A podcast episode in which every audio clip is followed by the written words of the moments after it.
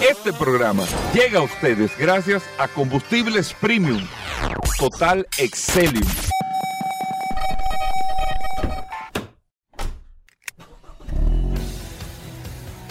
Bienvenidos al programa número uno de movilidad en la República Dominicana. Vehículos en la radio. Resumen, Vehículos en la radio.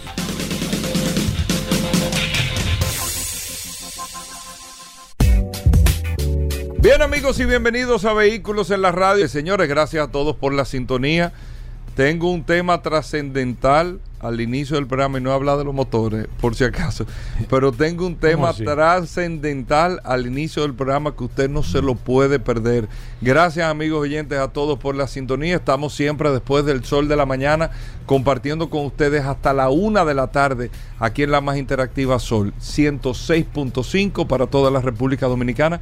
Recuerden que estamos a través de todas las aplicaciones Sol FM. Usted descarga la aplicación en su App Store o Google Play y ahí comparte con nosotros las noticias, las informaciones, todo lo relacionado con este mundo de la movilidad y también tenemos el WhatsApp, el 829-630-1990. 829-630-1990, el WhatsApp del programa que está en las manos de Paul Manzueta, el hombre del WhatsApp. Paul, bienvenido. Gracias, Hugo, gracias como siempre. Este año estamos en junio ya, ¿eh? ¿Cómo así? Todo va rápido. Va intenso.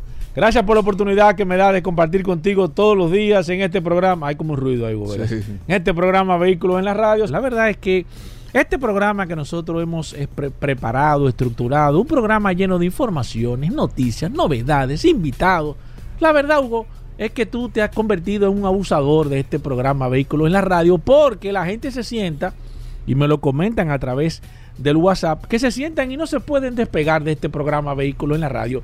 Y están pidiendo un poco más, pero la verdad es que con dos horas diarias yo creo entiendo que es suficiente. Así que hoy es un miércoles sumamente interesante, siéntense, vamos a disfrutar porque tenemos un programa lleno de tantas cosas interesantes de este apasionante muchas cosas de los vehículos. Muchas cosas que nosotros tenemos en el día de hoy. Y le digo de un tema trascendental y ojo ojo con lo que voy a decir en el programa y nosotros lo estamos apoyando full. Yo creo, después no digan, lo estamos diciendo en el programa, aquí hemos hecho premoniciones varias de muchas cosas que la gente no veía en su momento. Nosotros es que esto tiene que cambiar por aquí, esto va a ser así, porque uno se va dar cuenta la lógica de la industria y las capacidades que se pueden tener y cómo las cosas se van cambiando y se van transformando.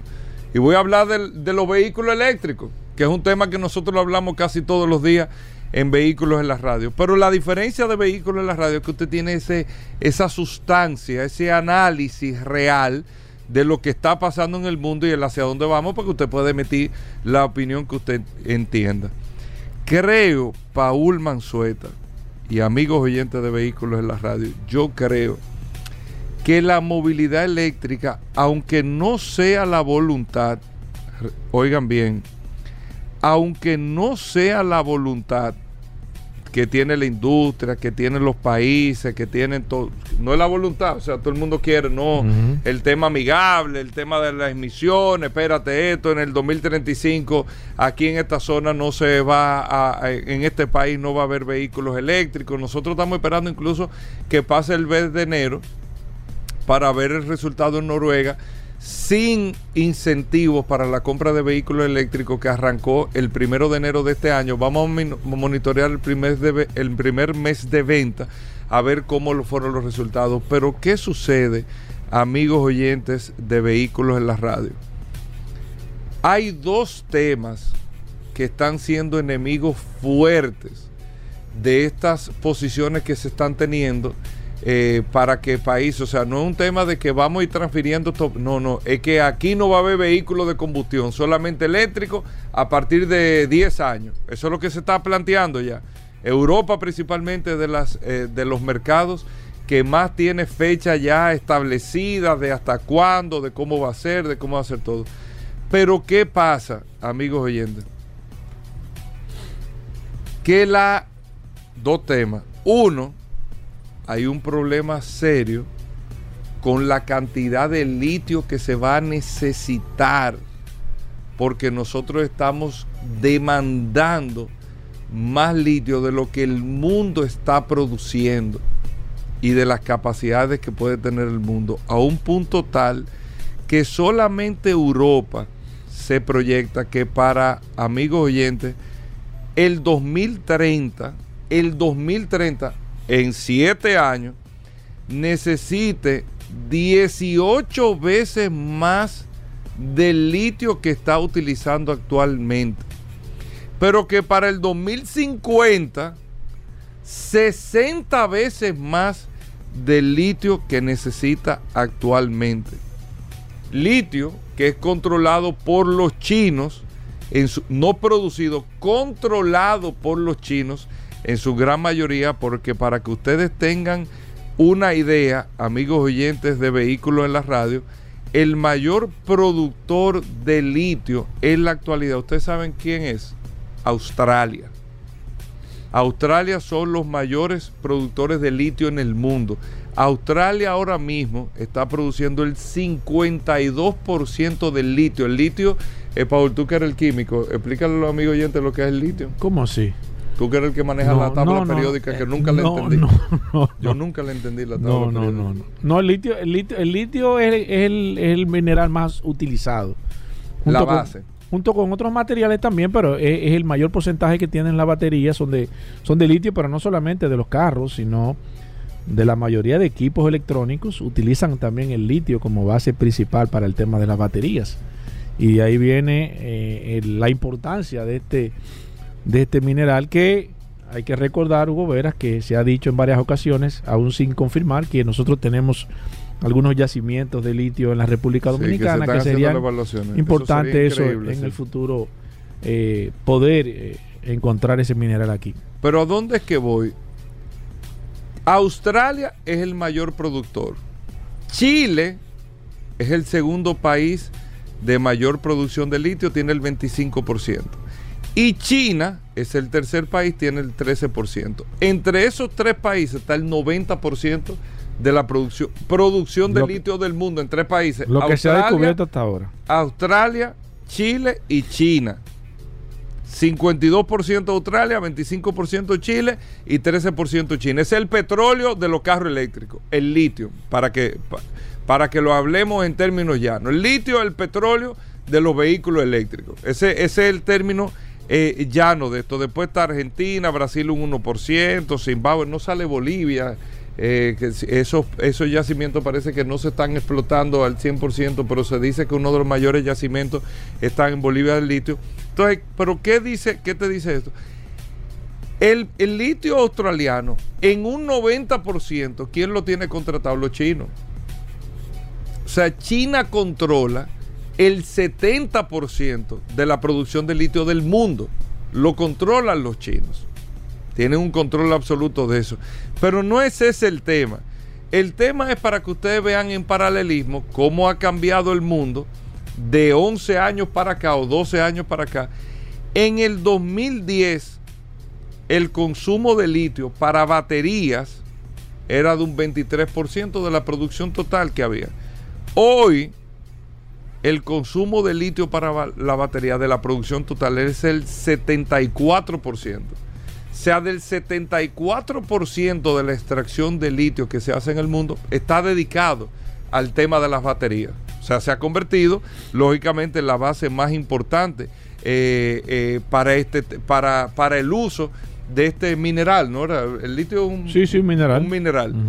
Eh, para que ustedes tengan ese dato. Entonces, lo que se está viendo, espérate, si yo voy a necesitar 18 meses, veces más de litio dentro de 7 años, como va el ritmo de la producción, y 60 veces más para el 2050, ¿tiene el mundo la capacidad?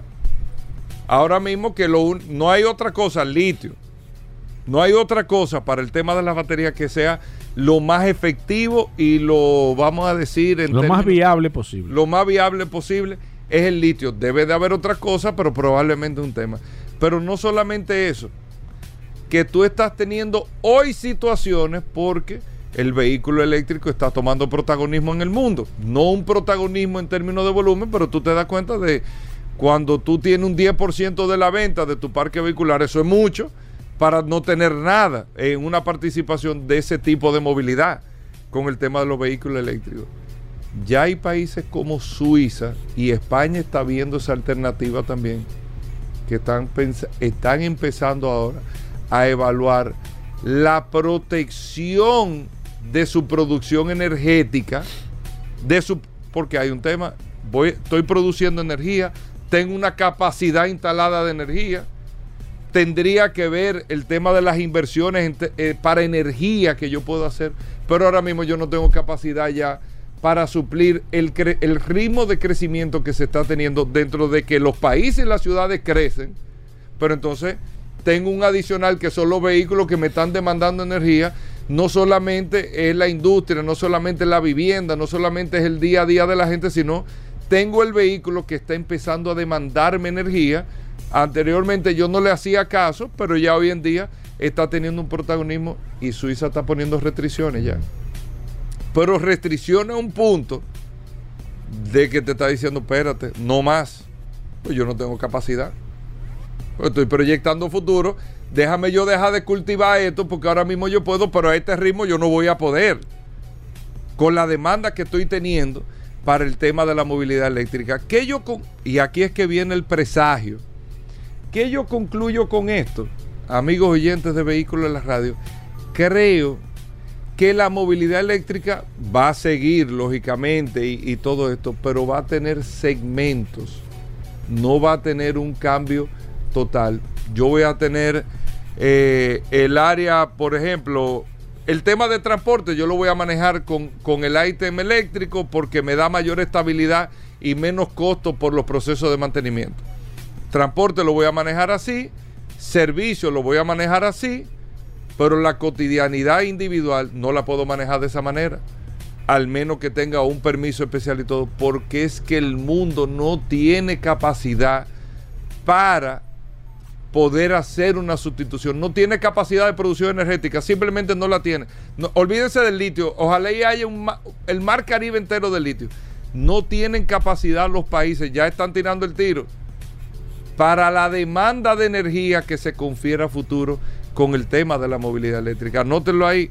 ¿Qué va a terminar esto? Segmentándolo lo van a terminar cementando, tú sigues comprándote tu vehículo normal, si tú quieres eléctrico tendrás que tener una serie de eh, permisos o aportes especiales para esto, y sí, vamos a hacer la transferencia a todo lo que tiene que ver con transporte, servicio, este tipo de cosas, o algún rango, alguna categoría de vehículos, pero no todos los parques vehiculares que se transfieran el 100% al tema de la movilidad eléctrica. Eso es lo que están diciendo.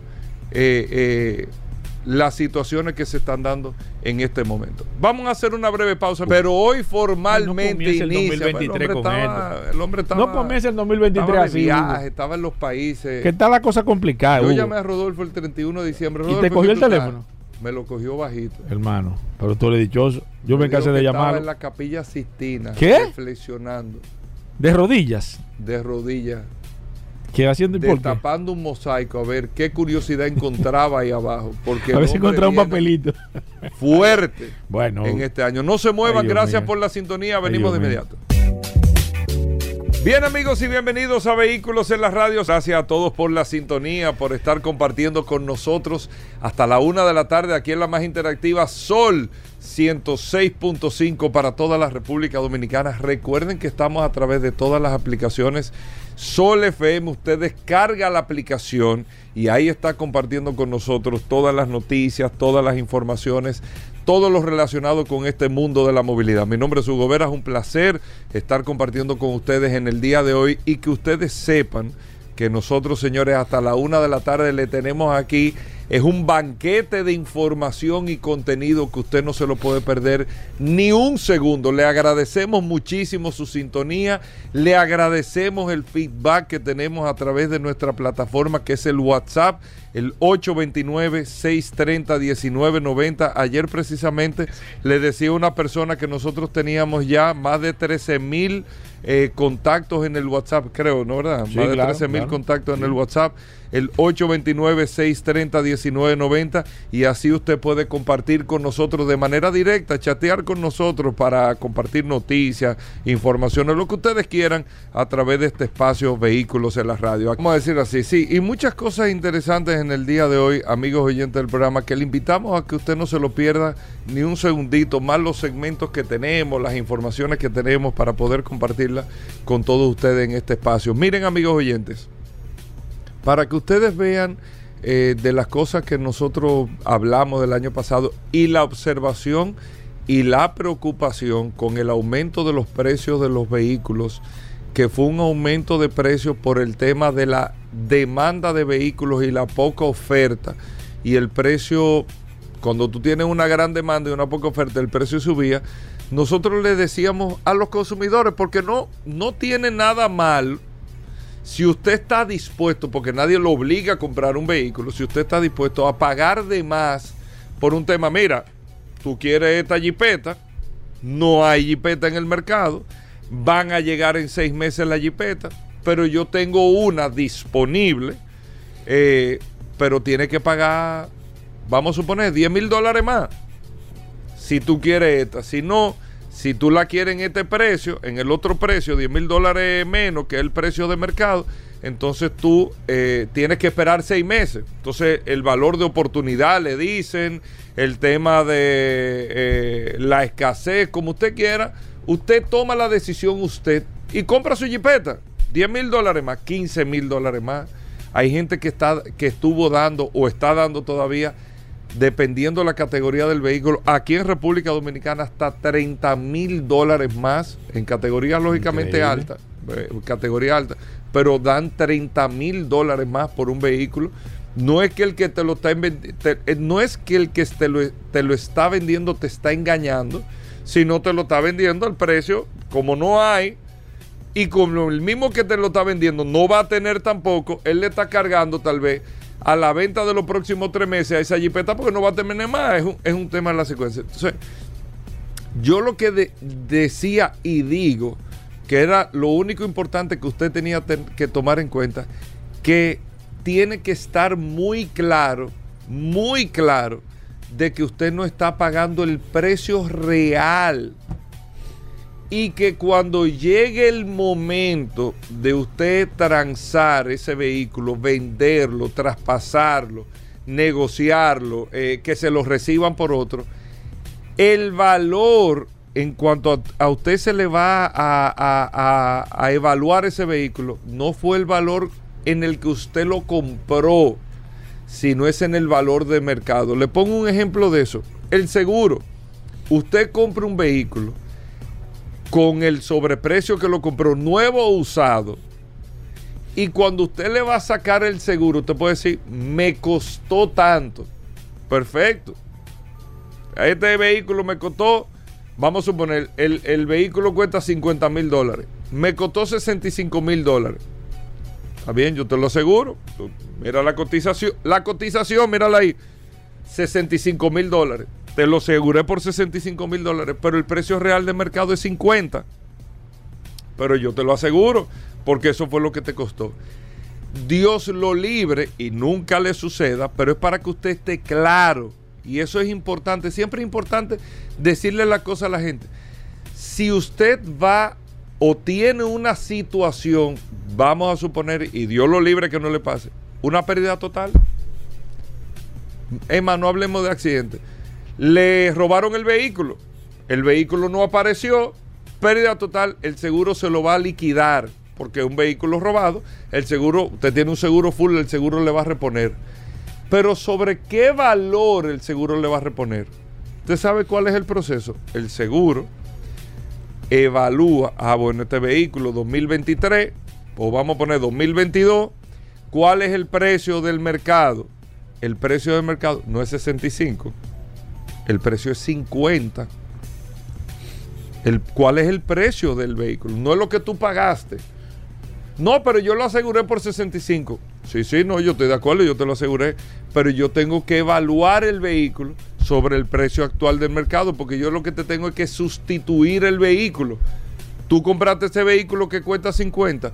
¿Cuál es? Yo voy a cotizar el vehículo en, en el mercado real. ¿Cuánto cuesta? 50. Entonces, sobre los 50 que yo te voy a liquidar. Sí, pero Paul me lo vendió en 65. Mira la cotización. Sí, bueno, es un tema. Eh, eh, Paul te lo vendió en 65. Nosotros te lo aseguramos en 65. Pero ese precio que te dio Paul de hace seis meses no es el precio de hoy. Porque el mercado se normalizó. Y ya Paul, tú vas donde Paul. Y Paul te dice: No, eh, yo te lo expliqué. Acuérdate. Acuérdate, Pedro, que yo te lo expliqué yo te la vendo en 65, pero el precio es 50. El precio, el, el markup price es 50 de ese vehículo. No pasa nada. Es que usted esté eh, eh, claro de la situación. ¿Usted sabe por qué le digo eso arrancando hoy jueves el programa? Porque hay una situación en China con eso mismo y con Tesla y con la venta de los vehículos nuevos. Con eso mismo una de las cosas más delicadas que puede tener cualquier producto en el mundo. ¿Usted sabe cuál es de las cosas más difíciles que tiene un producto? El precio. El precio. Pues no puede ser ni más caro ni más barato. O sea, poder tomar una decisión. Usted que va a sacar, bueno, yo voy a empezar a vender plato del día. Yo voy a empezar a vender ropa aquí. Voy a poner un restaurante. ¿En cuánto yo voy a poner el churraco? ¿En cuánto yo voy a poner el pollo al horno? Si lo pongo en 100, está muy barato, la gente va a creer que pollo, eh, el pollo no es bueno. Si lo pongo en 500, está muy caro, no se me va a vender. Si lo, o sea, es un tema de para usted poder poner el precio. Aquí hay muchos restaurantes, le pongo el ejemplo, extraordinarios, muy buenos que han quebrado. Porque la gente, aunque reconoce que es bueno, pero es que es muy caro tú vas a tal sitio, tú, te hacen las comparaciones, tú tienes que tener el precio correcto. No tal vez el mismo precio del otro lugar, no más barato que el otro lugar, pero el precio correcto al lugar donde tú estás. Así es con los carros. Hemos visto mil ejemplos de carros exitosos que cuando se salen del precio correcto, automáticamente pierden el mercado. La gente dice, ven acá, es que, no, esto, esto, es una operación que no me tiene sentido. Eso es tan difícil. Y en marketing, el lanzamiento de un producto, calcúlelo. En todo lo que usted quiera, usted brinda un servicio, llama a fulano, necesita un plomero. ¿Cuánto tú me cobras por el trabajo? Tanto. Si es un trabajo que. Yo, eso lo he, lo he visto yo. Mm, es que eso está demasiado barato. Este hombre me va a hacer una chapucería. Pero también si te cobramos, o sea, el, poder definir la escala de precio en todo, amigos oyentes, es una de las cosas más difíciles que hay para usted poder ganar terreno, tener eh, eh, buena venta, buen servicio, buen ingreso. Es, es, un tema bastante complicado. Por eso hay productos que hay gente que te dice, lo que pasa es que me cuesta hacerlo esto. Ah, bueno, pues un producto que no tiene sentido. O sea, ni lo produzca porque no estoy diciendo que tú lo estás poniendo caro, es que sale muy caro hacerlo. Entonces no lo produzca. Porque no se va a vender. No se te va a vender. Entonces la estrategia de precio es lo más difícil que puede tener. Y eso pasa en la industria automotriz. ¿Qué está pasando en, en China? Hoy, una protesta de consumidores con Tesla. ¿Por qué? Porque Tesla acaba de hacer una reestructuración de precios y acaba de hacer una reducción de precio. Miren lo delicado de eso. Te dirá, pero eso le conviene al mercado. Concho, la bajó los precios. Ajá. la bajó los precios. Y yo que acabo de comprar el carro. Y el que lo compró hace un año. O sea, tú me estás devaluando la inversión que yo hice más de la devaluación normal que tiene. Entonces, eso no es justo ni correcto. Es como que usted compre un proyecto de apartamento en plano. Están a 100 mil dólares los apartamentos. Yo compré, Paul compró, compramos 20 apartamentos, quedan 30 apartamentos. Pero no se está moviendo el mercado y el constructor venga así. Lo voy a poner en una oferta 80. ¡Oh! O sea, ya tú me despreciaste mi apartamento y yo no me he mudado. O sea, yo acabo de pagar 100 y tú lo estás poniendo en 80. Pues tú me estás devaluando mi propiedad. Entonces, cuando si el constructor se ve en esa situación, o pierde los 30 clientes o les reconoce la rebaja o tiene un problema muy serio. Por eso es cuando usted sale con un precio, ese precio usted tiene que calcularlo muy bien, pero muy bien, porque tú no puedes salir con 10 y después terminar en 8.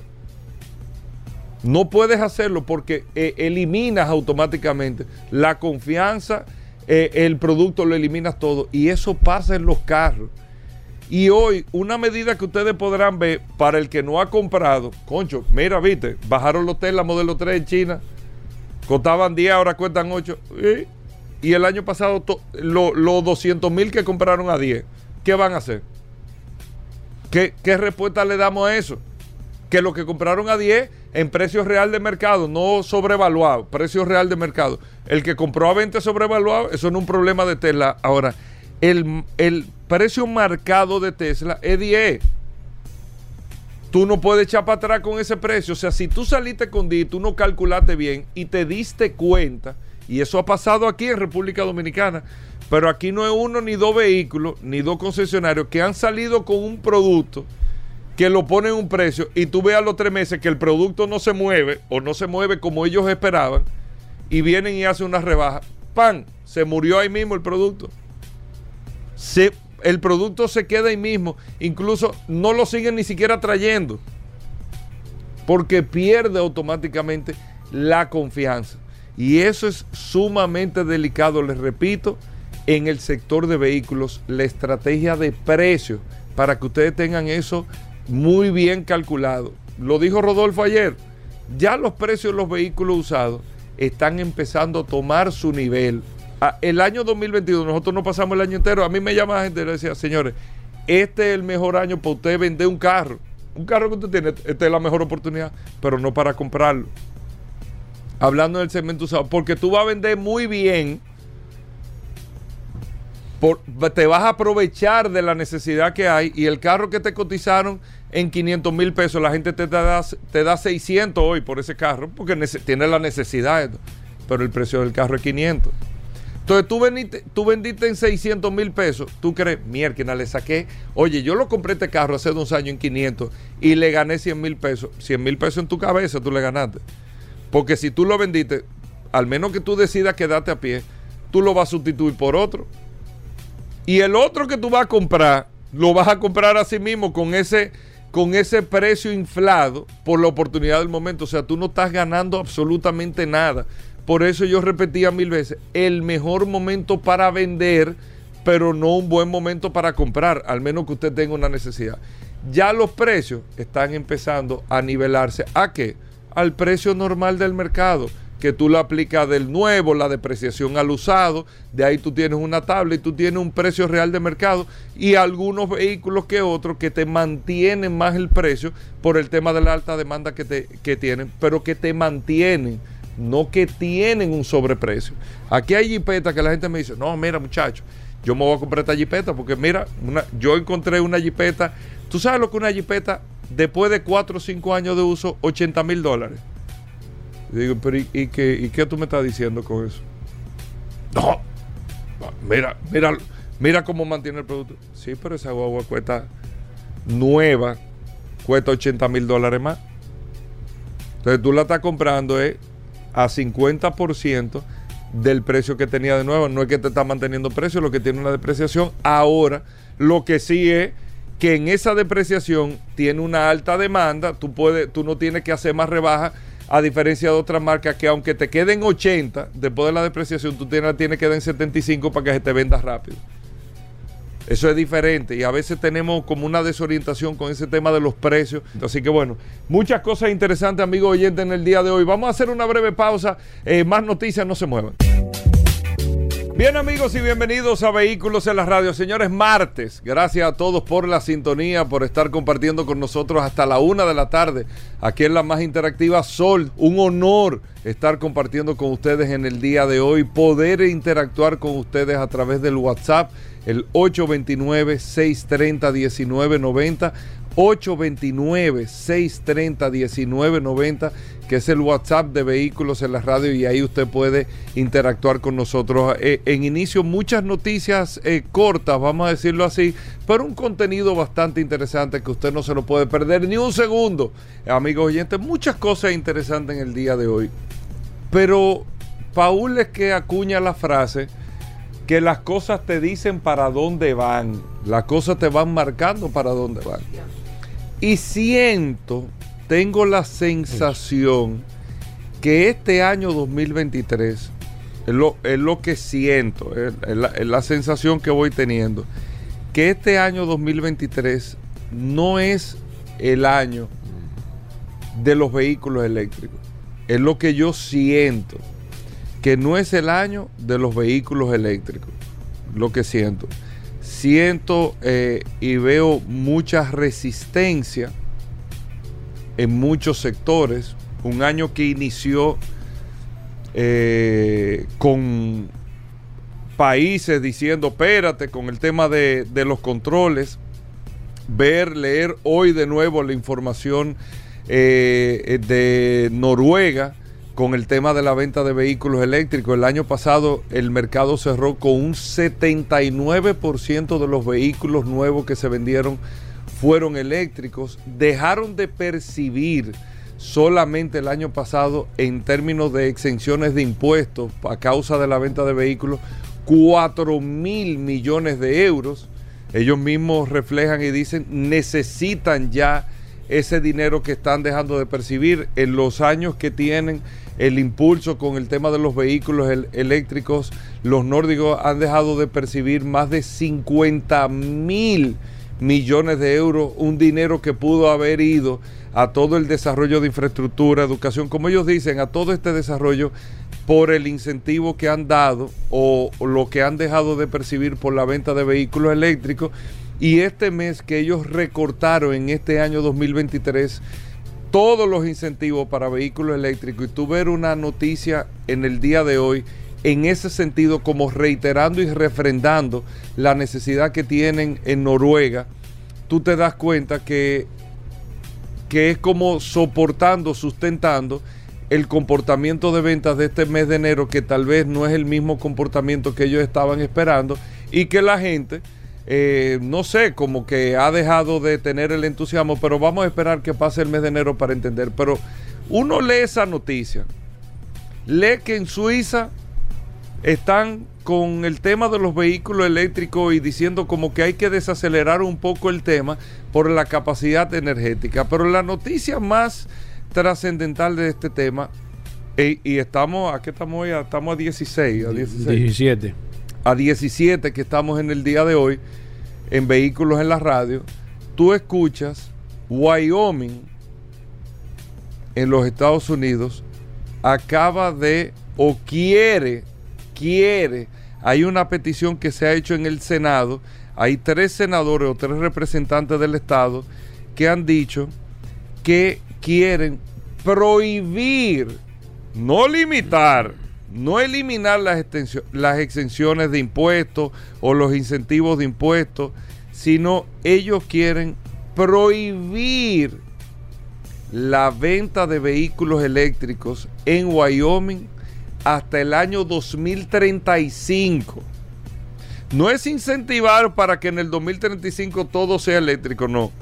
Es prohibir la venta de vehículos eléctricos y que, esa, y que las ventas de vehículos eléctricos inicie en el año 2035, totalmente lo opuesto a lo que está haciendo Nueva York, a lo que está haciendo el estado de California, que están es presionando para que en el 2035 no se venda un vehículo de combustión y que todos estos años siguientes eh, se impulse la venta de vehículos eléctricos, Wyoming está haciendo exactamente lo contrario. Y ellos lo justifican, los, representantes del Estado, en el Senado, que es que en Wyoming solamente se han registrado 500 carros eléctricos. No, no, no se ha dado eh, un como, como un fervor con el tema de los vehículos eléctricos. Entonces, lo que nunca habíamos escuchado, Paul y amigos oyentes del programa, era la, no voy a decir la resistencia, pero el inicio de un año con noticias no tan a favor de los vehículos eléctricos. A mí no me da que eso sea una casualidad, no me, no me da que sea una casualidad. Tú escuchar aquí en Europa esto, que lo otro, o sea, planteando una resistencia, eso puede ser una estrategia de una industria que quiere tal vez ponerle como eh, llevarlo más al paso el tema, no a decir que no, sino llevar el tema mucho más al paso con el tema de la movilidad eléctrica y eso es lo que estoy eh, como que percibo, como que me da que este año no va a ser un año positivo o un año de tantas luces para el tema de la movilidad eléctrica. Aquí en República Dominicana, eh, tú decías que hay unos 10 mil vehículos registrados eléctricos. En República Dominicana se ha tenido un buen comportamiento, pero no hay una fiebre tal tampoco con el tema de vehículos eléctricos. Nosotros no somos un mercado que marcamos una, una referencia importante con ese tema, pero es lo que, lo que veo, lo que he percibido. O sea, muchas noticias no a favor en los 17 días que lleva este año 2023, eh, no a favor del tema de la movilidad eléctrica. Esto por un lado. Por otro lado, eh, amigos oyentes, yo me sorprendo eh, o cuando tú una información del Estado de Nueva York, de la Autoridad de Transporte del Estado de Nueva York, ¿tú sabes cuántos, cuántos se dejó de percibir, Paul, el año pasado. Tú sabes que en, el estado de Nueva York tú tienes eh, el tema de los... Eh, no, no, hay un, no hay un paso rápido en sí, sino tú tienes como el Easy Pass. Eh, creo que es algo... algo sí, sí. no sé si el Easy Pass es una franquicia o, tiene otros nombres, pero que tú no tienes que pararte en un peaje a pagar, ni si no tú pasas y se supone tú tienes la tarjeta como, como aquí, el, el, el paso rápido, pero tú no tienes bracito ni nada, sino tú vas, tú pasas y vas pasando y va pasando. El Estado de Nueva York dio un anuncio ayer de que las pérdidas anuales de la gente que pasa por el sitio, eh, que no paga, que no tiene el sticker, que no tiene, que, ¿qué pasa? No pasa normal, como que no hay que pagar. El Estado perdió el año pasado 50 millones de dólares. Increíble. Dejó de percibir por violaciones a este tema del, de como nosotros le llamamos el paso rápido. Pero no es eso. Una sola persona, propietario de un Mazda Miata, debe 400 mil dólares. ¿Cómo? 400 mil dólares. Una sola persona. Yo digo, pues este hombre vivirá antes y después del peaje. O sea, él hasta para ir al, al supermercado tiene que cruzar el peaje. Mínimo. 400 mil dólares. Hay varios de ellos y hay unas justificaciones, la verdad que ellos han podido recuperar como un 40% de las violaciones que se dan con este tema, pero hay varios de ellos que dicen que las justificaciones cuando lo agarran, ah, pero yo no sabía. Ah, pero eh, eh, ¿Hay que pagar? como, el tema. ¿Cómo así? Que donde lo dice, qué sé yo cuánto.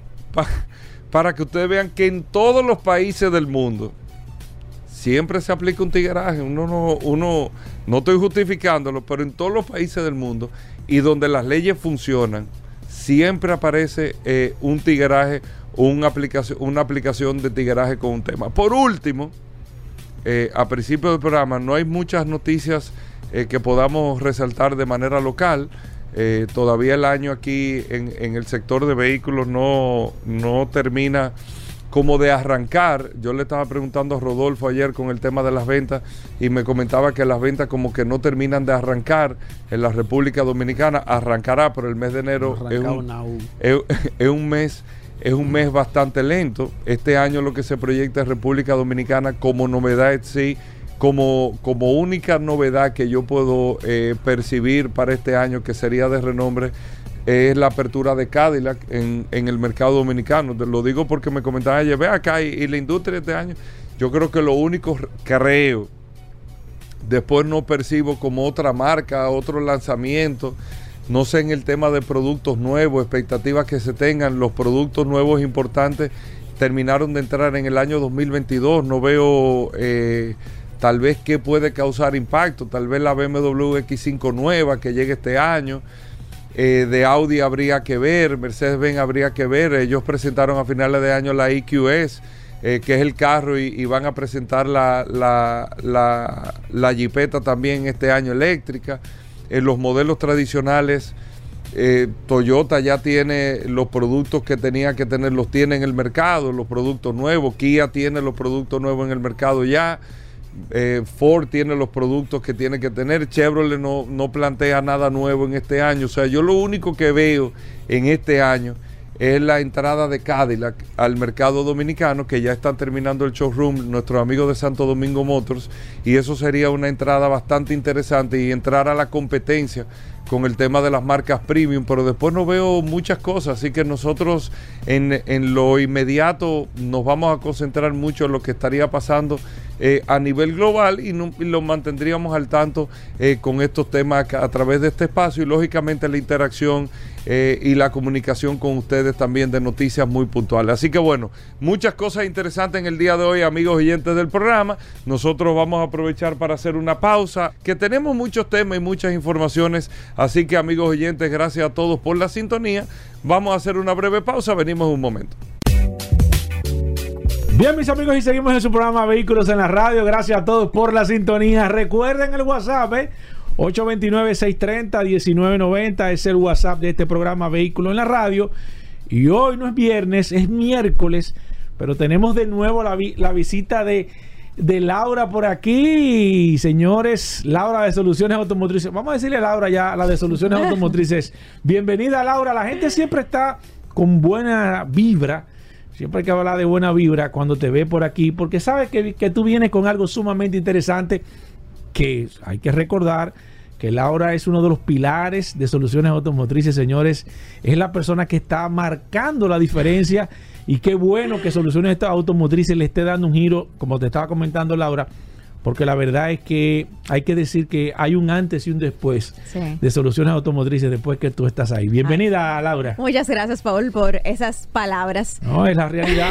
Te cuento rápidamente que Soluciones Automotrices ha venido con un año de muchos cambios, tanto a nivel digital como a nivel, como a nivel también de, de personal. Y el 2024 viene con muchas cosas nuevas, buenas. sí, ya en el 23 se vio que la cosa viene, sí, dura. Sí, sí, pero en el 24 venimos más Si hacemos, antes de que tú hablemos del tema de los especiales, soluciones automotrices, de lo que tú nos traes, si hacemos, podemos hacer eh, un resumen de este año 2023, breve, Laura. ¿Qué tú nos puedes decir de soluciones automotrices? Mira, este año vinimos con muchas ofertas nuevas. Te recuerdo el cashback que, tuvimos con el Banco Santa Cruz, que nunca lo habíamos hecho. Lo recuerdo. En redes sociales también dimos un giro con el tema de contenido y, de, y mucha información de valor también. Además de muchas capacitaciones que le dimos al personal con tema de servicio al cliente, que para nosotros es extremadamente importante esa parte. Sí. Pero el 2024 vienen con cosas que tú no te lo vas a imaginar. Viene ni Santa va a venir con ni, tanta ni Santa, ni Santa. Y también el 2023, muy importante, recuerda que nos convertimos en distribuidores exclusivos del aceite alemán Ravenol. Sí, Ravenol. Ravenol. aceite alemán 100% hecho en Alemania con una calidad impresionante, la realidad. Solamente el, envase, entonces ya se da cuenta que el producto es un producto 1A. No, mire, cuando estuvimos ahora en, en Alemania, que fuimos el licenciado, mi hermano y yo, el licenciado es mi papá. Sí, exacto, exacto. Don Aridio. Don Aridio. Eh, nos di, reforzamos todos los conocimientos de Ravenol y la marca, o sea, la marca es una, una cosa impresionante. Impresionante. impresionante. Impresionante. Y en Alemania está posicionada que la gente dice, wow, Ravenol. Sí, sí, sí, sí. Yo no, quiero otra cosa no sea Ravenol. Fórmula 1, Ravenol identificado no solamente con las marcas alemanas, con los pilotos. La verdad es que es un producto sumamente interesante. El Ravenol y evidentemente lo pueden encontrar en todos los centros de servicio que ustedes eh, tienen, no solamente en la capital, sino también en el interior eh, del, país. Laura, me estuviste hablando del tema del género y, Mira, eso es un tema que yo quiero también para el 2024 trabajarlo un poco más. Porque nosotros siempre nos hemos diferenciado por el trato que le damos a las mujeres. ¿En qué sentido? En que tú te puedes sentir extremadamente cómoda y segura cada vez que tú vayas a nuestros centros de servicios. El licenciado y el ingeniero se preocupan 100% en reclutar personal extremadamente calificado para tratar con mujeres. Tú sabes que siempre que he ido allá, pues yo siempre hago todo, evidentemente, mi cambio de goma y claro está. Siempre noto que hay siempre hay una dama, hay una, siempre hay una mujer. Y la mujer anteriormente le tenían miedo ir a los centros de servicio porque lamentablemente no estaban en las condiciones necesarias que ellas demandaban para sentirse cómodas. Porque una dama evidentemente necesita otro tipo de, qué sé yo, de, de, trato, de, seguridad. De seguridad. O sea, está buscando otras cosas que el hombre la pasa por alto por, por la misma condición de hombre. Pero en soluciones automotrices, evidentemente, una dama, por ejemplo, una, una, joven, una persona joven, adulta, eh, eh, ¿Cuáles facilidades puede tener allá? O sea, yo puedo ir con mi, yo no sé, yo quiero montarle cuatro gomas o quiero cambiar el aceite. Mira, yo te voy a dar un dato interesante. Por favor. Tú sabes, nosotros tenemos cinco sucursales. Sí. De las cinco sucursales, hay cuatro que nuestras gerentes son mujeres. ¿Cómo? Mira, yo sé que sí, donde yo voy en la Bolívar es Aita María. Aita María. Sí. Rómulo, Ortega, o sea, las tres de la capital. ¿Ha sido casualidad o, ha sido casualidad, pero ya nos hemos acostumbrado a que nuestros gerentes sean mujeres. Y el de La Vega que es un eh, es varón, pero la facturadora y la cajera son mujeres. Son mujeres. Entonces, y se sienten en un ambiente eh, eh, de, de, de, de, igualdad. De igualdad. Que es importante. Claro, eso es sumamente importante. Pero cuando ustedes vayan al centro, a nuestro centro de servicio, nunca van a tener miedo de que los hombres se van a poner de freco. Exacto. De, que, te vamos a dar una información por otra. Nosotros nos cuidamos. Sí, quizá por vender le van a vender algo que no le conviene. No, nosotros no vendemos por venderte. Nosotros no vendemos por venderte. Si tú necesitas una goma, nosotros te hacemos la revisión de tus cuatro gomas y te decimos, ¿están de cambio o no están de cambio? Nunca te vamos a decir una cosa por otra. y eso a la mujer se siente, se, le, da, le da seguridad y le da confianza. Sí, es cierto, Entonces, eh, por ahí eso es un tema muy, muy importante y que quiero también en el 2024 trabajarlo más. Pero desde ahora les invito a todas las mujeres a pasar por cualquiera de nuestras sucursales y vivir la experiencia en Soluciones Automotrices. Mira, el horario que van a tener en estos días, porque hoy es miércoles, estamos prácticamente a mitad de las fiestas eh, eh, de fin de año y demás. El horario que van a tener durante toda esta semana. Nuestro horario eh, va a ser de lunes a viernes, de 8 de la mañana a 6 de la tarde y el sábado de 8 a 5. Seguimos con nuestros especiales. Ajá. Dame el tema, la gente está buscando especiales. La, gente no es que anda con los cuartos votando, no, la gente anda buscando especiales y tiene que ir a soluciones automotrices. ¿Qué hay de manera puntual en soluciones automotrices en el día de hoy, Laura? En el día de hoy, hasta el 31 de diciembre, hasta el 31, seguimos con el 43% de descuento en gomas Pirelli, un 35% de descuento en nuestras baterías americanas Excite, un 25% de descuento en cambios de aceites con el aceite alemán Ravenol. Y muy importante, un 20% de descuento en gomas Michelin y BF Goodrich. Cosa que nunca se había visto. Cosa que otra cosa del 2023. Eso es cierto.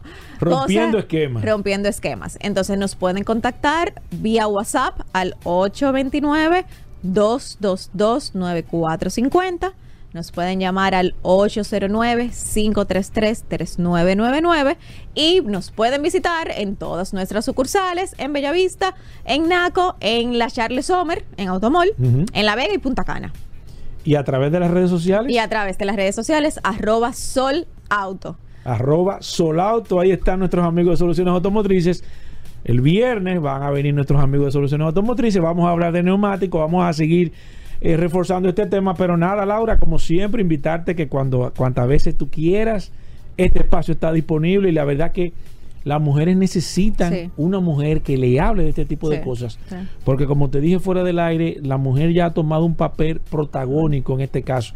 Y ya la mujer tiene dependencia, decide, compra y tiene lo más importante que es la decisión de hacer las cosas. No, la cantidad de mujeres que van a solución y toman sus decisiones ellas mismas son, son increíbles. Impresionante. Bueno, gracias Laura, te espero por aquí próximamente. Hacemos una pequeña pausa. No se muevan de ahí, todavía queda mucho contenido en este programa Vehículos en la Radio. Bueno, Aníbal Hermoso, nuestros amigos de Accidentes RD, que reportan y nos traen un resumen de la situación de los accidentes ocurridos durante toda una semana, de lunes a lunes. Aquí lo tenemos con Aníbal Hermoso. Recuerden, Accidentes RD. Aníbal, eh, bienvenido al programa, el resumen de Accidentes RD. Gracias, Hugo. Gracias, Paul. Agradecido de llegar a la audiencia de Vehículos de la Radio y en esta despedida de, del año 2023 aunque son temas que ya hemos mencionado anteriormente, creo que de suma importancia tener que repetirlos y es que las estadísticas siempre son importantes porque nos dicen en qué debemos mejorar y qué está mal en cuanto a muchísimas cosas. En ese sentido, quiero devolverme en el tiempo y que hablemos de lo que fue en temas de, de, accidentes el 2023 y lo que fue el 2022 en diciembre, a propósito de que estamos en la época donde ocurre la mayor cantidad de accidentes de tránsito, diciembre y enero, quiero devolverme en el tiempo y que hablemos de cuáles fueron esas estadísticas del diciembre del año pasado para que de alguna manera entendamos que diciembre es una época complicada donde se registran demasiados accidentes y que depende en gran parte de nosotros que no se repitan la misma cantidad o superior este año. Los accidentes a un 0% sería una utopía, un sueño pensar que lo vamos a lograr de la noche a la mañana, pero sí podemos reducirlo. Entonces, en ese sentido, vamos a hablar de la estadística de diciembre pasado, cómo va el 2023 también en tema de accidentes y cerramos con algunos consejos para evitar posibles accidentes ahora en el periodo de Navidad, que ya lo dijimos hace como dos semanas me parece, pero no está de más repetirlo. Bueno, mire, empezando con la data, ustedes saben que en diciembre el COA hace su operativo de Navidad en conjunto con otras instituciones del Estado, donde arrojan diferentes boletines que se divide en lo que es el periodo de Nochebuena y Navidad y el periodo de Año Nuevo. En ese sentido, en el periodo de Nochebuena, que también aclarar que el COE cuando dice los fallecidos dentro o fuera del operativo se refiere a que cuando hacen un operativo es en un horario determinado, en un área determinada y si ocurrió algo fuera del horario y fuera del área, entonces se considera que fue fuera del operativo de Navidad.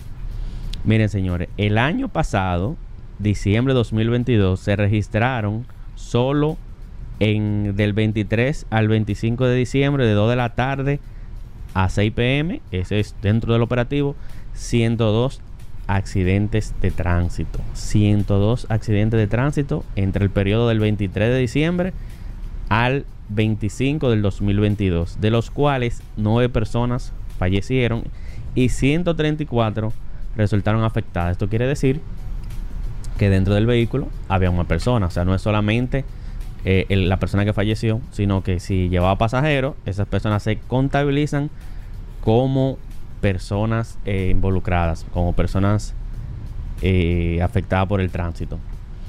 Esto que voy a mencionar ahora no tiene que ver con, con los accidentes de tránsito, pero 368 personas se intoxicaron por alcohol. ¿Y por qué hago este paréntesis? Porque aunque esto no tiene que ver con, con que se intoxicaron manejando, tiene que ver mucho con que muchos de esos accidentes de tránsito en ese periodo de Navidad se debe a la ingesta de alcohol, a combinar conducir y tomar alcohol, por lo cual quiero llamar a la prudencia, a de que de alguna manera entendamos que es mentira del diablo que cuando tomo manejo mejor. Es un mito bastante atrasado y cavernícola que debemos sacar de nuestra mente. Entonces, si nos vamos al 31 de diciembre, que sería la etapa 2 de, la, de, Semana Santa, perdón, de, de Navidad del COE. Tenemos que se registraron desde las 2 de la tarde del día 30 de diciembre del 2022 hasta el 1 de enero del 2023 a las 6 de la tarde 84 accidentes de tránsito. Un poco menos que, lo, que el periodo de Navidad y Nochebuena. Pero aquí, casualidad, también fallecieron nueve personas. Fallecieron nueve personas en el periodo de Nochebuena y Navidad y nueve personas en el periodo del 31 de diciembre y día primero de enero. Sí hubieron menos personas afectadas, que fueron 95. 84 accidentes registrados, nueve personas fallecidas dentro del operativo, 95 personas afectadas. Cantidad de intoxicados por alcohol, 295. Entonces, la parte más interesante de la estadística, que es como cuando podemos segregar la información. Aquí tengo que las provincias donde más se registraron esos casos de accidentes fue en el Distrito Nacional. No voy a decir el porcentaje porque va muy parecido, pero bueno, el del primero, 9.67% de, de esos accidentes, de, de esas situaciones, fueron en el Distrito Nacional, Puerto Plata, provincia Santo Domingo, o sea, el Gran Santo Domingo, San Cristóbal, San Pedro de Macorís, Santiago, Monseñor Noel y La Vega. Miren señores, si nos devolvemos en el tiempo, estas son siempre las provincias donde ocurre la mayor cantidad de fatalidades y de accidentes y de lesionados. Así que si usted es de esta provincia, no es para que se asuste, pero tenga pendiente que hay más probabilidad de que ocurra en, su provincia algún hecho vial que lamentar. Mucho ojo con eso, las estadísticas nos ayudan en esto, en que podemos apretar, podemos enfocar mayor esfuerzo en esas provincias para de alguna manera mitigar la posibilidad de algún accidente de tránsito. Un dato muy interesante es el, la hora. La mayoría de estos eventos se registraron o ocurrieron entre las 12 del mediodía y las 6 de la tarde, el 38%. El 38% de estos acontecimientos ocurrieron entre las 5, entre las 12 del mediodía y las 6 de la tarde, el 38%. Luego le sigue desde las 6 de la tarde hasta las 12 de la madrugada el 28%. Y desde las 6 de la madrugada hasta las 12 del mediodía el 19%. Aquí no se contempla la hora de la madrugada que es de 12 de la medianoche a 6 de la mañana porque no está el operativo. Ahí está fuera del operativo, por eso no se toma en cuenta. De las 663 personas afectadas, eh, bueno, esto es el tema del alcohol, pero quería básicamente que entendieran eh, que las provincias donde ocurre mayor accidente y los horarios siempre se repiten. Entonces, moraleja de la historia, la prudencia es la palabra que puede evitar que nosotros salgamos en esa terrible lista de fatalidades por el tránsito. Entonces ahora no, ahora volvemos al presente y nos vamos al 2023. Bueno, según las estadísticas del 911, Sistema Nacional de Emergencia, los meses del año hasta noviembre, porque la, data de diciembre es cuando finalice diciembre, tenemos que enero figura entre los meses donde más se registraron accidentes de tránsito. Señores, 6.878 accidentes. Aquí está todo ligado, aquí no es que todo, no, hay, no es que solo fallecido, aquí están accidentes en general para el 9%, 9.10%. Obviamente eh, sigue marzo y abril por el tema de Semana Santa y los meses que tienen fines de semana largo. Si habría lo, interesante de la estadística es que me habla de algunos meses donde ahora mismo no me llega a la mente por qué, como septiembre y octubre, que fueron los meses, principalmente octubre, con un 9.96% de la, de la cantidad de accidentes, que llama muchísimo la atención. Pero no podemos decir tendríamos que devolvernos en el tiempo y saber qué pasó en octubre que tiene esa tasa tan alta. Pero seguro que la estadística nos va a permitir descubrir. En resumen, oigan este dato tan curioso e alarmante. En lo que va de año se han registrado 75.580 accidentes de tránsito. Si lo dividimos en los 11 meses, sería 6.870 accidentes al, al mes y 229 accidentes diarios. Así que ya sabes que 229 accidentes diarios puedes estar involucrado y la única forma de evitarlo es la palabra que me voy no me voy a cansar de repetir porque es la salvación y es la palabra prudencia. Entonces, para finalizar, vamos a darte esos 10 consejos que necesitas saber antes de planificar un viaje para evitar posibles accidentes. Número 1. Planifica tu viaje con anticipación y evita conducir bajo los efectos del alcohol o sustancias tóxicas. Número 2. Respeta los límites de velocidad y las señales de tránsito en todo momento. En todo momento respeta los límites de velocidad. Eso de que, a las 10 de la noche no viene nadie, que está eh, rojo y me voy, negativo. Número 3. Mantén una distancia segura con los vehículos que te preceden y evita distracciones al volante. ¿Para qué hay que conducir? tan cerca del vehículo que va adelante. No es necesario, evítalo. Y las distracciones por igual, eso de comer manejando, fumar, eh, testear, cero distracciones. Utiliza el cinturón de seguridad y asegúrate de que todos los ocupantes del vehículo lo tengan. Ese es el punto número 4.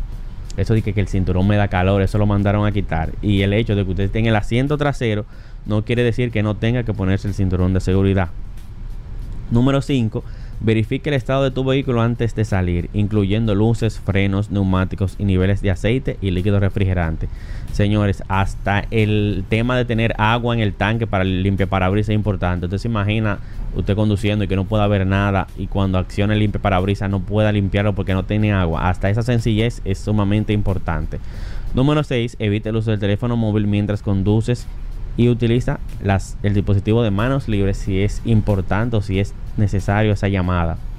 Número 7. Presta atención a las condiciones del clima y adáctate a ella. Es decir, si está lloviendo, disminuye la velocidad. No conduzcas a exceso de velocidad de ninguna manera, ni en que esté soleado, pero si está lloviendo, con, con mayor precaución. Número 8. Si vas a realizar viajes largos, descansa lo suficiente antes de salir y haz paradas periódicas para estirar las piernas y descansar. Lo, recomendable es que si voy a viajar 200 kilómetros, yo descanse por cada 200 kilómetros 20 minutos. O si voy a, viajar dos horas, conducir dos horas, también por cada dos horas 20 minutos. Número 9. Respeta a los peatones y ciclistas cediéndole el paso. Ellos también son parte de la vía y debes ser colaborador con ellos. Si ves un ciclista, un peatón, cédele el paso. Y número 10, mantén la calma en situaciones de tráfico intenso. Sabemos que los tapones causan estrés, no desesperan, pero lo importante es llegar sano. Cero estrés, cero imprudencia por el tema de la situación del tráfico. Eso de, de maniobras bruscas y agresivas, déjalo en la casa. Recuerda que la seguridad vial es responsabilidad de todos, así que espero que en enero nos podamos volver a encontrar a través de esta plataforma, la número uno en movilidad, la más importante, vehículos en la radio. Yo soy Aníbal Hermoso de Accidentes RD y quiero decirte que si lo puedes evitar, no es un accidente. Maneja con prudencia. Bueno, ahí está Aníbal Hermoso. Te seguimos a través de Accidentes RD. Accidentes RD. Hacemos una breve pausa. No se muevan. Bien amigos y bienvenidos a Vehículos en la Radio. Gracias a todos por la sintonía, por estar compartiendo con nosotros, como siempre hasta la una de la tarde, aquí en la más interactiva Sol 106.5, después del Sol de la mañana. Compartimos con ustedes todas las noticias, las informaciones, todo lo que tiene que ver con el mundo de la movilidad. Nosotros vamos a hablar hoy de aviación al principio del programa y tenemos todas estas informaciones para compartirlas con todos ustedes en este espacio Vehículos en la Radio. Mi nombre es Hugo Veras, un placer, un honor poder estar compartiendo con ustedes en el día de hoy y siempre tener ese contacto y esa interacción con el WhatsApp el 829-630-1990, el WhatsApp de Vehículos en la Radio, que ahí usted interactúa con nosotros con muchas cosas interesantes y, es como tú dices, y creo, y no, la industria del automóvil es un ejemplo, la industria de la movilidad, los vehículos, ejemplo que las crisis traen extraordinarias oportunidades para tú poder eh, eh, ocupar mercados que no tenía, aprovechar nichos de mercado que no existían y eso ha venido dentro de la historia de la industria automotriz. Los americanos dominaban, los japoneses se aprovecharon de una crisis de los combustibles. Los europeos nunca han tenido ese predominio dentro de la industria, aunque fueron los que desarrollaron los automóviles en sí, si se puede decir de esa manera.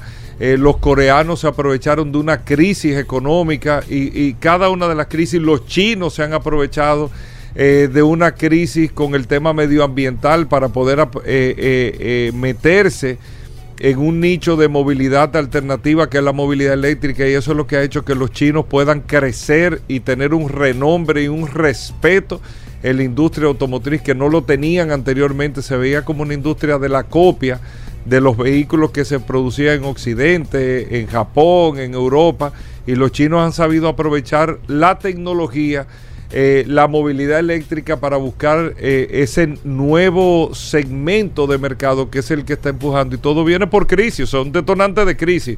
O sea, una crisis te trae otro, otra crisis el otro aprovecha, estando listo lógicamente, aprovecha y trae otro. O sea, que todos los tronos eh, eh, tienen fecha y todos los tronos nunca son para siempre.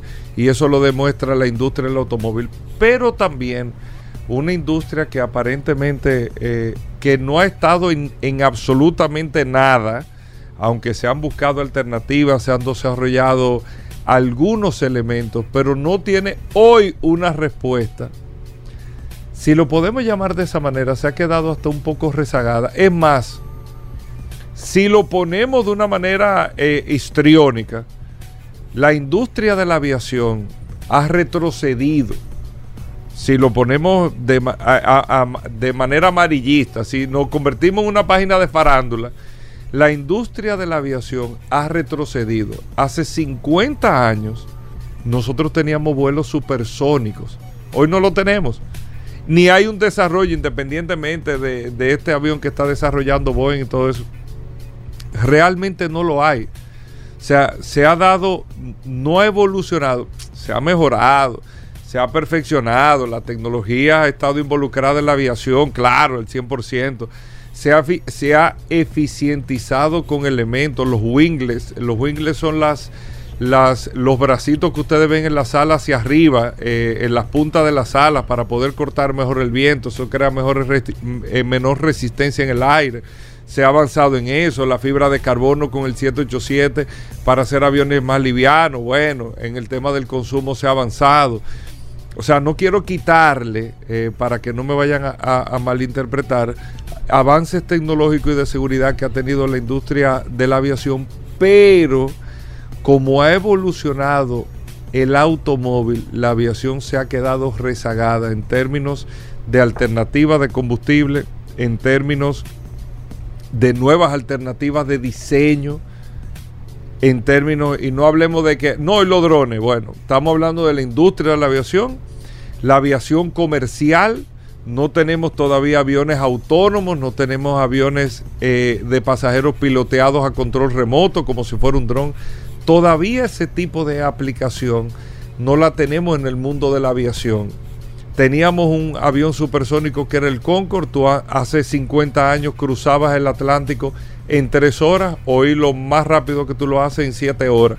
O sea, hemos tenido, independientemente de la contaminación, independientemente de la contaminación sónica, no hemos dado cuenta que hemos retrocedido o no hemos avanzado, para que no hablamos retroceso, en el mundo de la aviación. ¿Por qué digo esto? Porque hay unos acuerdos de París que a lo que se está eh, acogiendo la industria del automóvil, independientemente lo que se habla en el día de hoy, que al 2050 tiene que haber una descarbonización del planeta en el 2050.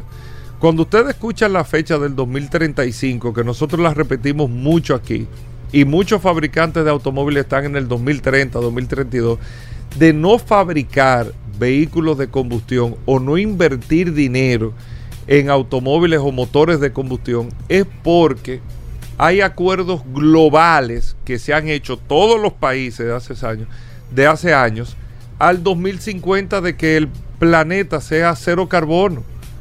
Y realmente, el, y no sé si leyeron, creo que fue la semana pasada, un artículo que decía que la capa de ozono, proporcionalmente hablando en porcentajes muy mínimos, pero se ha venido recuperando. En vez de retroceder, hemos tenido ese avance. Hemos tenido una especie de regeneración de la capa de ozono y eso, eso son grandes noticias para el medio ambiente y la preservación de este planeta, porque como decía una persona, vivimos en el planeta Tierra como que tenemos uno al lado de repuesto y no tenemos otro planeta. Este es nuestro planeta, este es el planeta que tenemos y hay que cuidarlo. Pero la aviación se ha quedado rezagada con el tema, aunque en la industria de la aviación para los gases, eh, las emisiones de carbono a nivel global, la industria de la aviación, que me lo encuentro un porcentaje muy mínimo, o lo escuchamos poco, pero no deja de ser impactante, en la industria de la aviación le aporta negativamente al, tema del CO2, a las emisiones de, gases eh, a la atmósfera en un 2.5%. 2.5% es lo que genera la industria de la aviación. El tema está que la industria de la aviación, como dicen, le inyecta a la atmósfera de manera directa. No es que los gases se quedan aquí abajo, suben, otros las plantas, no. Es como si fuera, eh, tú te has hecho una mesoterapia. Que te inyectan, que, te, que, te, que te pullan de manera directa en la piel, mesoterapia. No, no, no. Bueno, los que están a dieta saben que hay que, hay que hacer una serie de truquitos. La mesoterapia es un, como un quemador eh, eh, que te rompe la grasa, pero va directamente a la grasa. O sea, te, ah, tengo que ponerme que es un galón de. No, no, eso, eso, eso, es, eso, eso es con mediciones, pero te, te la va poniendo de manera directa. El que, el que ha estado a dieta sabe de lo que yo estoy hablando. Bueno, la aviación es lo mismo esas turbinas es directo, o sea, es ahí crudo, toma ahí para que lo guarde, de manera directa, y aunque aporte un 2.5, afecta muchísimo en el tema de las emisiones.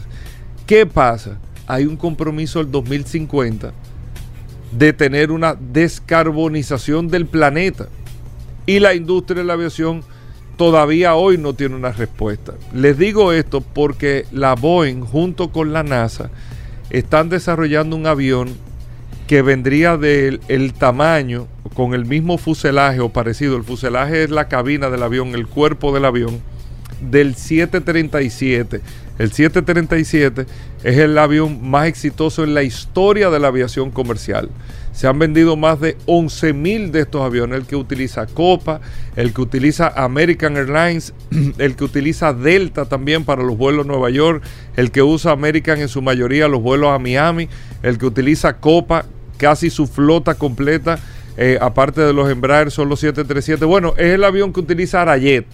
Todos los aviones que está eh, trayendo la línea aérea nueva dominicana Arayet son 737. Es el avión más vendido del mundo para que ustedes sepan. Bueno, pues en este avión, junto a la NASA, y se proyecta que en el 2028 se hará la primera prueba de un avión con las alas mucho más largas, con otra disposición de alas, eh, eh, un diseño totalmente diferente sobre ese fuselaje que funciona, para buscar un rendimiento inmediato y directo, con los mismos motores, las mismas turbinas, todo igual, de un 30% de eficiencia solamente cambiando la aerodinámica del avión.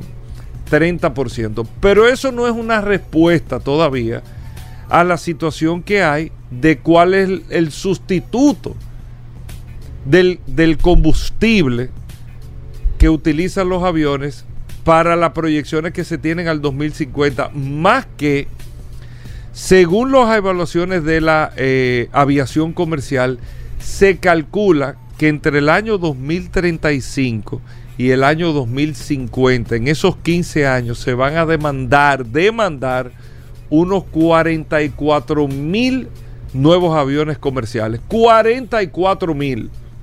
Porque cada vez más lo que se pensaba contrario con la pandemia, increíblemente ahora y para beneficio de países como la República Dominicana, que lo hemos visto en materia de turismo, cada vez más se está utilizando y se está demandando el avión como un medio de transporte que es el más seguro y efectivo para comunicar los países. Se pensó en la pandemia y nosotros mismos lo hablamos aquí. Bueno, con la pandemia se demostró que no hay una necesidad de viajar para conocer algo. Recuerden que todas las compañías, por ejemplo, de automóviles, pusieron los museos virtuales, eh, todo se digitalizó, vino el Zoom, el esto, lo otro, el tema de las reuniones, se demostró que no había necesidad o una obligatoriedad para yo tener que ir a, a Panamá a una reunión si no la podía hacer virtual. Todo esto se demostró, pero la naturaleza humana se impuso con el contacto y se demuestra, eh, eh, vamos a decir, humanamente hablando, que para el ser humano el contacto es sumamente importante.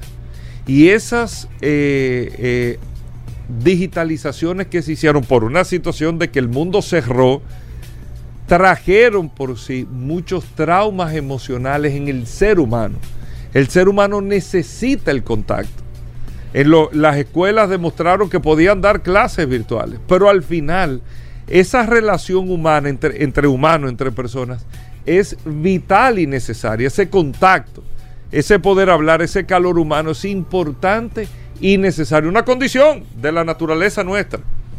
Y eso ha traído una avalancha de necesidades o de salidas de las personas a otra frontera, a otro continente, a otro mundo.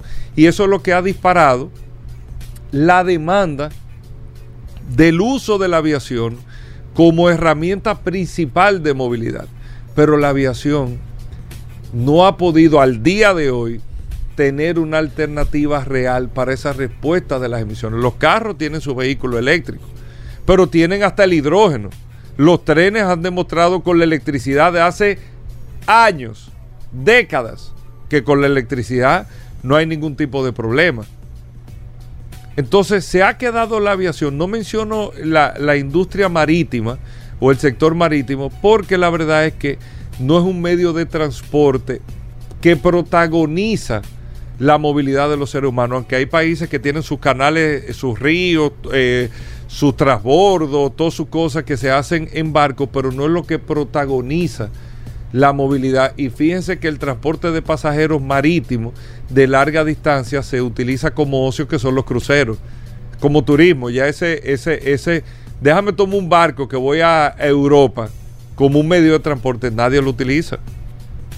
Para ir a un país, eso olvídate de eso. Eso nadie lo utiliza por un tema de tiempo y de eficiencia en, en materia de transporte. Entonces está la aviación que es el protagonista del tema, pero no tiene una respuesta como lo han tenido los medios de transporte eficientes. Y se encuentra en una situación, no voy a decir rezagada, porque rezagada no está, sino de, eh, ¿qué podemos decir? Bueno, lo que tú decías, o sea, estos son crisis que a grandes diseños, ideas y proyectos pueden traerle a mucha gente que puede estar en República Dominicana, que tiene que estar pensando algo ahora mismo, una idea, grandes oportunidades. Eso es lo que está pasando en la industria de la aviación. Vamos a hacer una breve pausa. Venimos de inmediato. Tenemos muchas cosas en el día de hoy. No se muevan. Gracias a todos por la sintonía. Ya estamos de vuelta. Vehículos en la radio. Bueno, ya estamos en la parte final de Vehículos en la Radio, señores. Gracias a todos por haber estado en sintonía con nosotros. Ustedes disfrutaron de este programa. La gente se está chupando los dedos. Sí, sí, sí. sí Qué bueno estaba Vehículos en la Radio. Así que ya ustedes lo saben. Gracias a todos, amigos oyentes, por la sintonía. Y hasta mañana. Después del sol de la mañana, a las 11 de la mañana, nos vemos aquí hasta la 1 de la tarde. Les dejamos con solo para mujeres. Combustibles Premium Total Excelium. Presentó.